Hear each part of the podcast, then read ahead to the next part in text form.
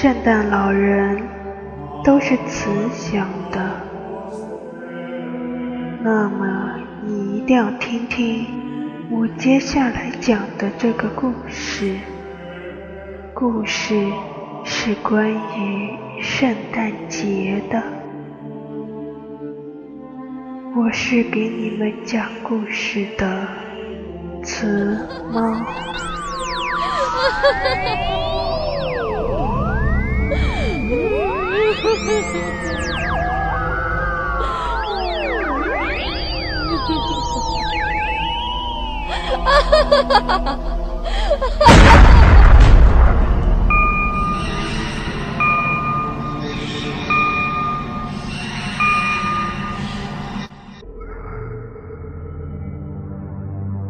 劳拉是个孤儿，在八岁以前，他一直在外面四处流浪，和一些比自己大的流浪汉们厮混在一起。他们教他偷东西、抢背包，虽然日子很苦，还会被抓、被打。可是却逍遥自在。但是现在不同了，他每天都得规规矩矩地坐在小板凳上听课，和一群比他还小的鼻涕虫玩什么过家家的白痴游戏。这都得归功于一年前那几个多管闲事的大人。他们把他强行送进了孤儿院。虽然这里既温暖又有可口的食物，可劳拉却向往着以前的自由生活。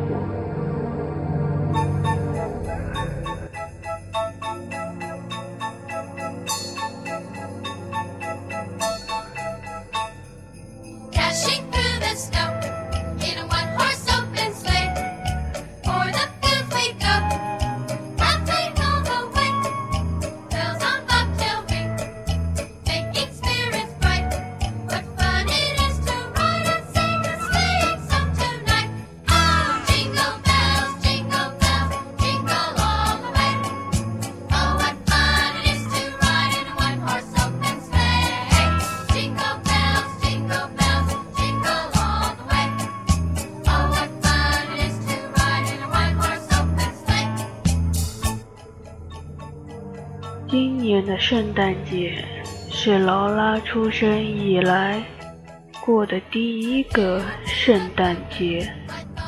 在这之前，他一直认为圣诞节和昨天、前天、大前天没什么两样，只不过能多讨到几个钱。可当他看到大堂里华丽的装饰和满桌丰盛食物时，不禁眼睛都直了。看得出来，大家都很高兴。吃饭的时候，劳拉注意到有人趴在大堂外的玻璃上，向里面窥视。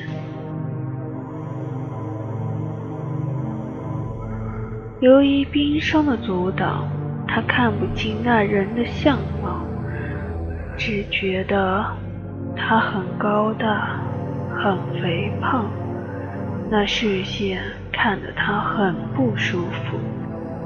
只是匆匆吃了几口，就跑到外面去看看是谁在那里。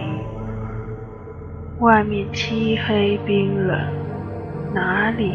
有半个人影，出了什么事了，亲爱的？修女安吉丽微笑着问。没，没什么。劳拉闷闷的回答。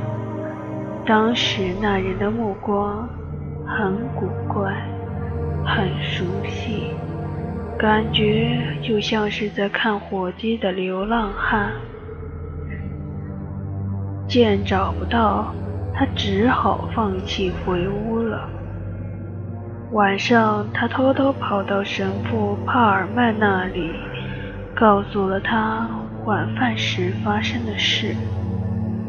帕尔曼是孤儿院的院长，全部的大小事都是他说了算。哦，我亲爱的孩子，别担心，那一定是圣诞老人，他最喜欢小孩子了。当你熟睡时，他会从烟囱爬进来，送你想要的礼物，条件是你过去一年一直很乖。说这话的神父眼中充满着奇异的光芒，里面包含着一种狂热的渴望。劳拉觉得神父今天怪怪的。修女安吉丽笑着安慰着他，可他还是不放心，决定今晚不睡，好好看看那个圣诞老人的模样。夜深了，劳拉昏昏沉沉的拼命维持着意识，旁边的孩子们早已睡熟了，不时地发出鼾声。就在他也快进入梦乡的时候，一阵沉稳的脚步声惊醒了他，门。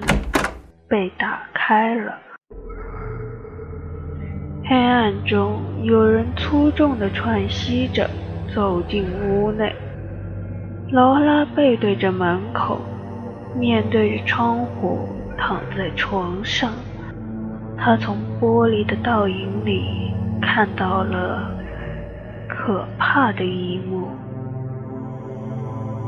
带着一抹猩红色的高大肥胖身影，正在把孩子们一个个的装进大口袋里。被抓住的孩子没有反抗，甚至没有醒来，他们一个个像尸体似的，任凭红胖子摆布。劳拉想喊。可是喉咙像被塞了棉花一样，发不出声音。劳拉想逃，可身体像凝固了一样，动弹不得。终于，红胖子来到了劳拉的床边，把她抓了起来，惊恐地看着她。他贪婪着看着她。整张脸深深地埋在鲜红的大胡子后面，面目可憎，腥气扑鼻，大脑一片空白。不对呀，神父形容的圣诞老人不是这样的。红胖子嘎嘎的怪笑几声。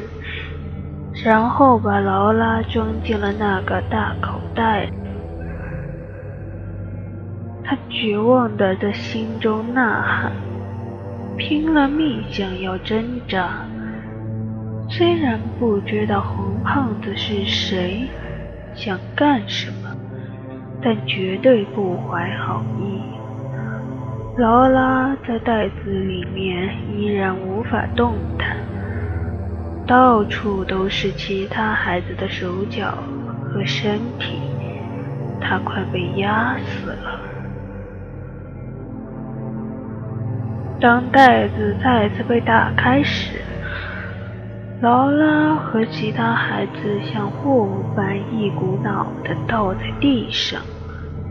他看到大堂的桌子不见了。取而代之的是一口烧得通红的大铁锅，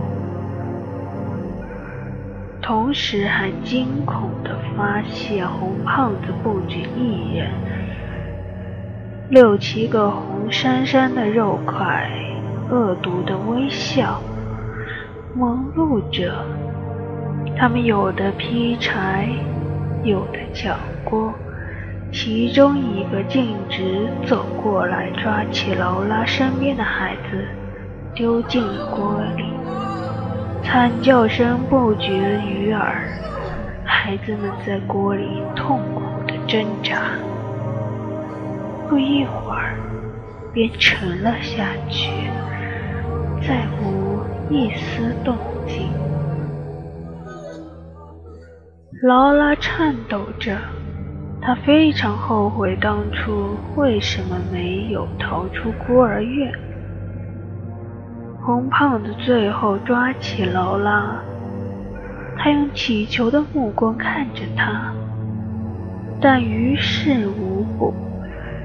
他注定看不到明天的太阳了。在被丢进锅里前的一瞬间。劳拉看到旁边的地上躺着几个熟悉的身影，那是修女安吉丽、修女玛丽娜、神父帕尔曼。他们的身体飘了两下，破布般软趴趴地落在不远处。那是他们的皮。一年后，又有一家孤儿院在另一个城市开放，孩子们高兴地依偎在几个人身边，喊着：“修女安吉丽，修女玛丽娜，神父帕尔曼。”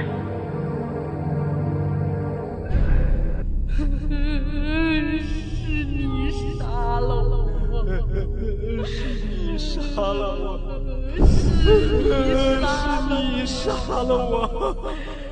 是你杀了我。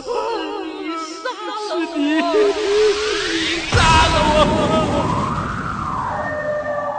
他会来找你的。嗯他会来找你。